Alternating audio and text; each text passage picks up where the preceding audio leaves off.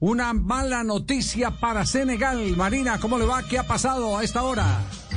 Pues Javi, la selección de Senegal hoy contó con una pequeña jornada de práctica. Después de eso estuvo eh, los periodistas esperando alguna conferencia de prensa. Pero oh, el que llegó a la conferencia de prensa no fue un el técnico ni siquiera los jugadores, fue el médico, el médico del equipo de Senegal, que entregó la mala noticia y ha confirmado que el Mundial pierde a una de sus máximas estrellas.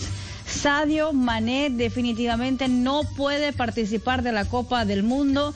Tiene que operarse de la lesión que sufrió cuando estaba con el Bayern Múnich eh, en los días pasados. No logra recuperarse. Ya los médicos lo miraron y dice tiene que operarse. Recordemos la lesión fue en el hueso de la fíbula, que es el hueso de la panturrilla.